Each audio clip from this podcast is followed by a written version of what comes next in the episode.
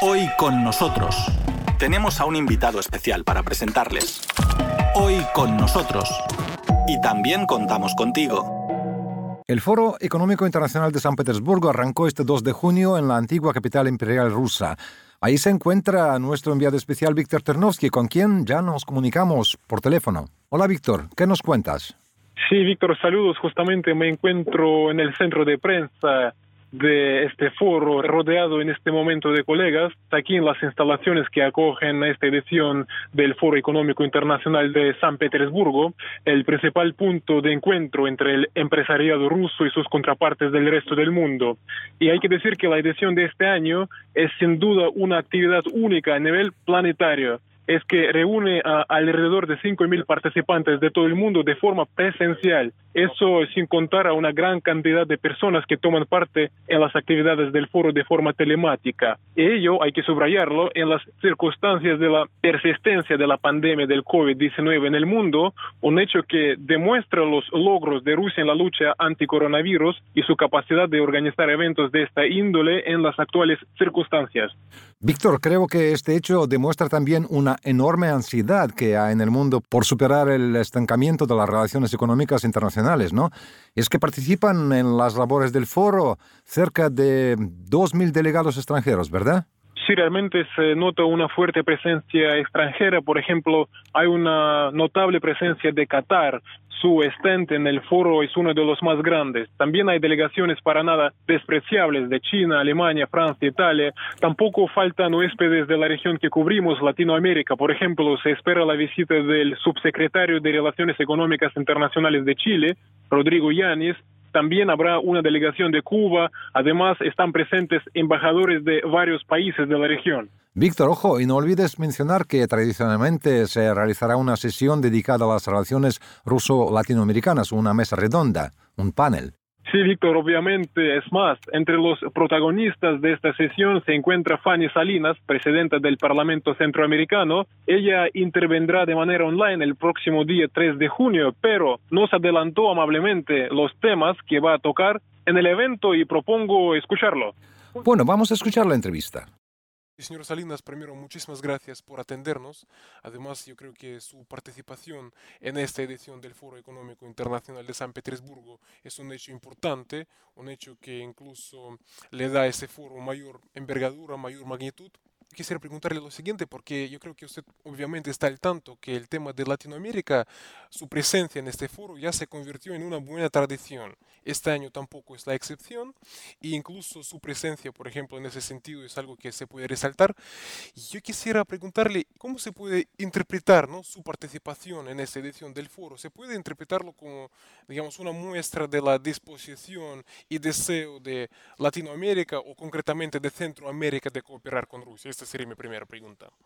Así es, Víctor, tú ya lo has, lo has dicho. Realmente nosotros desde el año 2018, como Parlamento Centroamericano, a partir de este año, cuando se firmó el convenio de cooperación con la Duma, hemos venido trabajando muy estrechamente con lo que es la Federación de Rusia.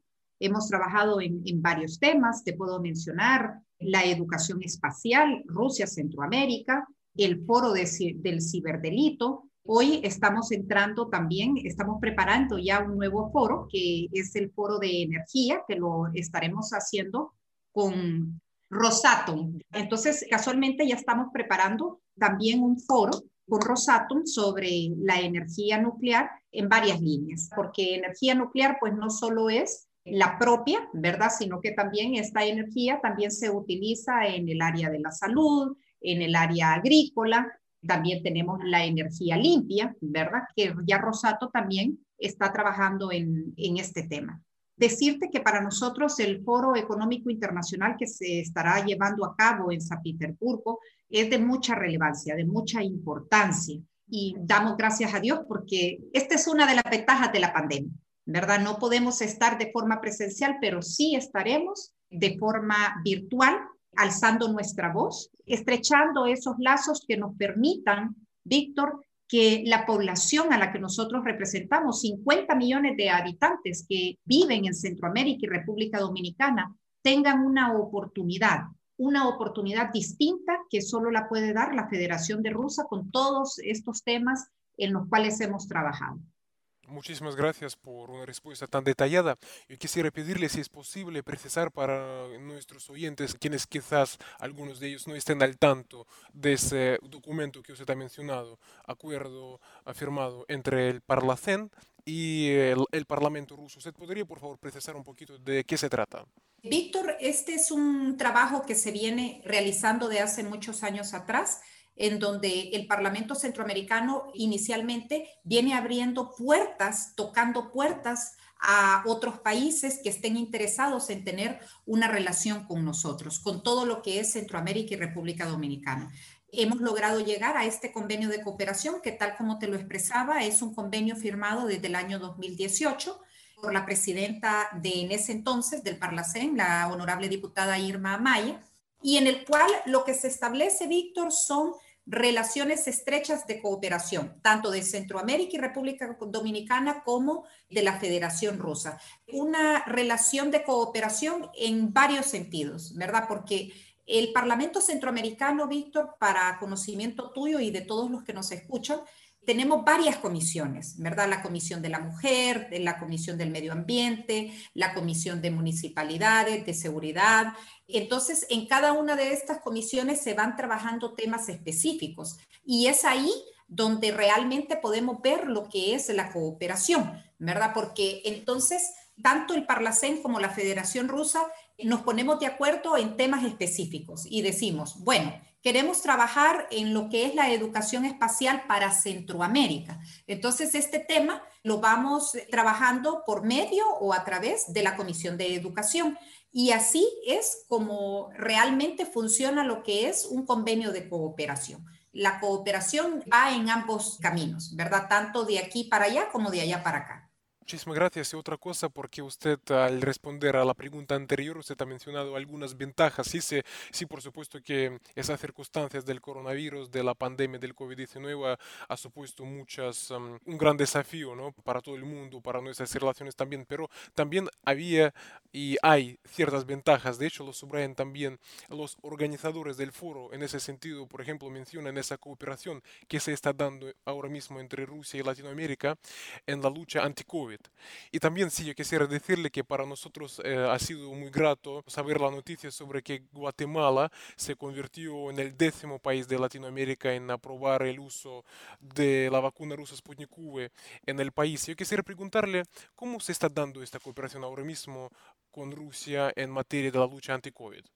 Bueno, no solo Guatemala está siendo beneficiada con la vacuna Sputnik, también tenemos a Nicaragua, Honduras, que ya ha comenzado también a ser beneficiada con esta vacuna. Mira, es importante este tema del COVID, como también el convenio de cooperación que hemos firmado entre la Federación Rusa y nosotros como Parlacén, ha venido también a ser un provecho para toda la población de Centroamérica.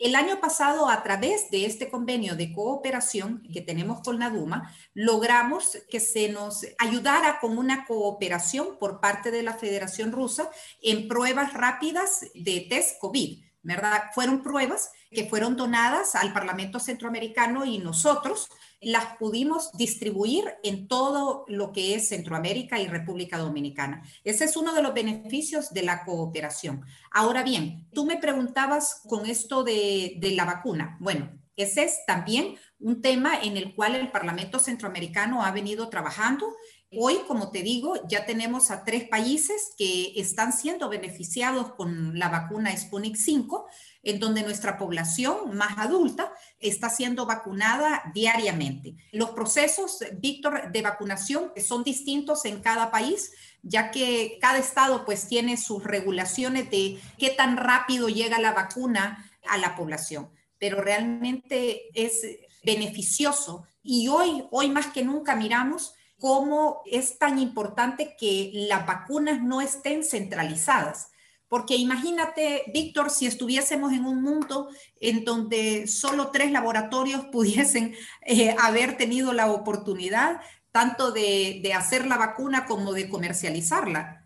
Si aún con todos los laboratorios que se tienen en este momento para los países en vías de desarrollo como el nuestro, es sumamente difícil poder llegar a una vacunación masiva, no me imagino cómo sería de casi imposible poder accesar a una vacuna si solo estuviese restringido a dos, tres laboratorios.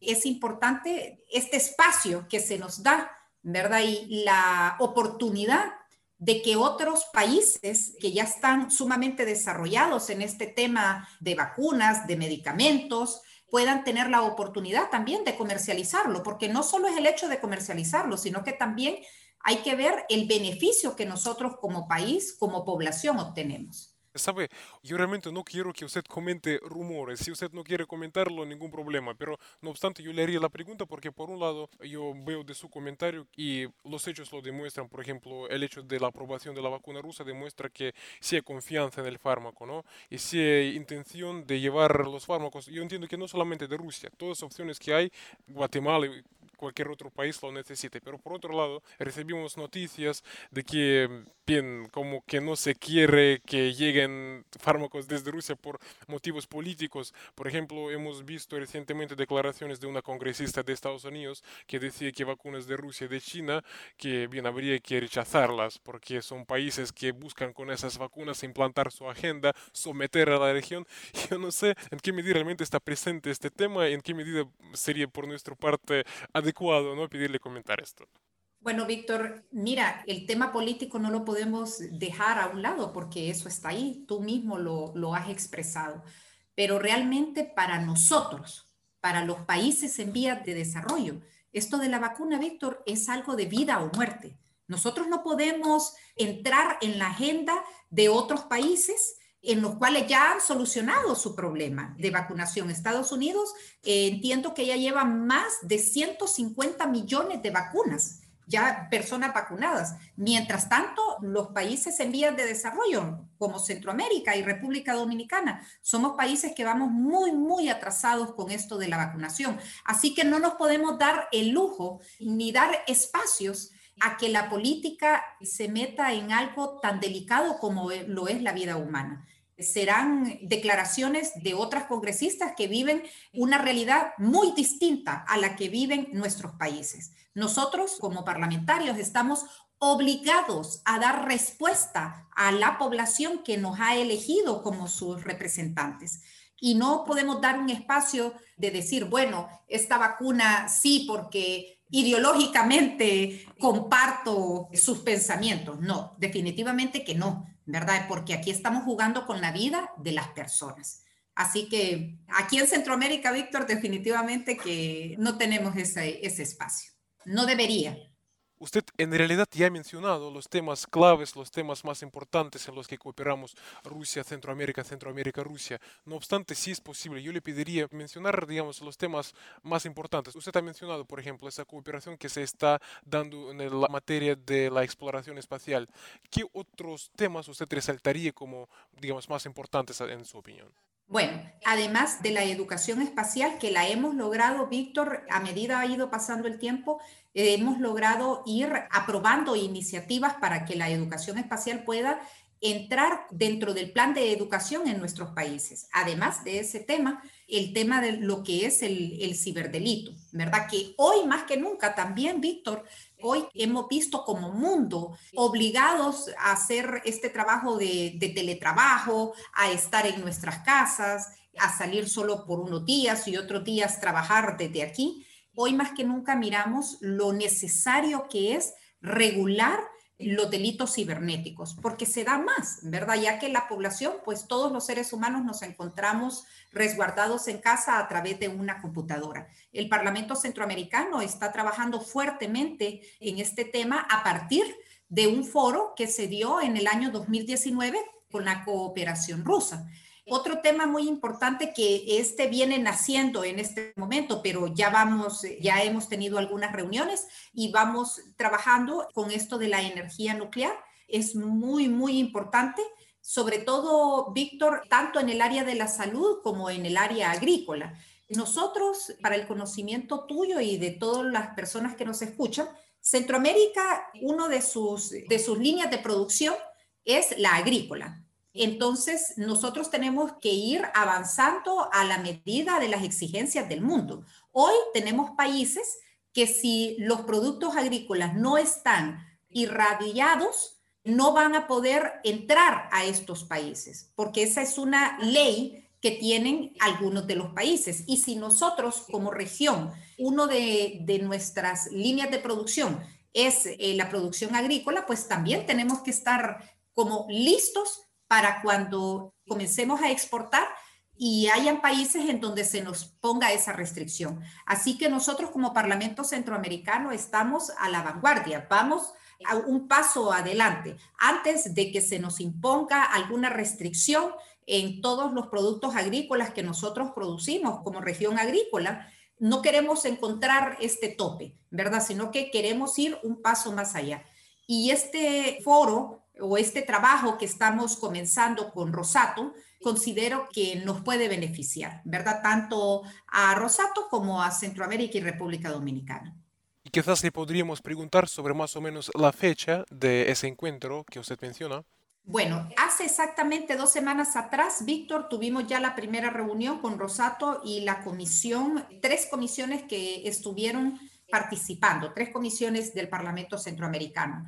Yo espero sinceramente que podamos, tal vez en un mes, a dos meses poder montar lo que es el foro, ¿verdad? Eso nos va a permitir abrir una puerta nueva y una puerta que también pueda generar oportunidades de trabajo a todo Centroamérica y República Dominicana en realidad yo creo que todo lo que usted ha dicho es la mejor respuesta a la pregunta que yo tenía preparado. No obstante, yo le voy a plantear esa pregunta porque también si mirar detalladamente el programa de este foro de San Petersburgo, se ve que hay un entendimiento de que salir de esta crisis del COVID-19, porque nos afectó en muchos sentidos, no solamente desde el punto de vista de la salud, también afectó nuestras economías, relaciones comerciales, económicas. Y hay un entendimiento de que solamente juntos podremos salir de esa situación.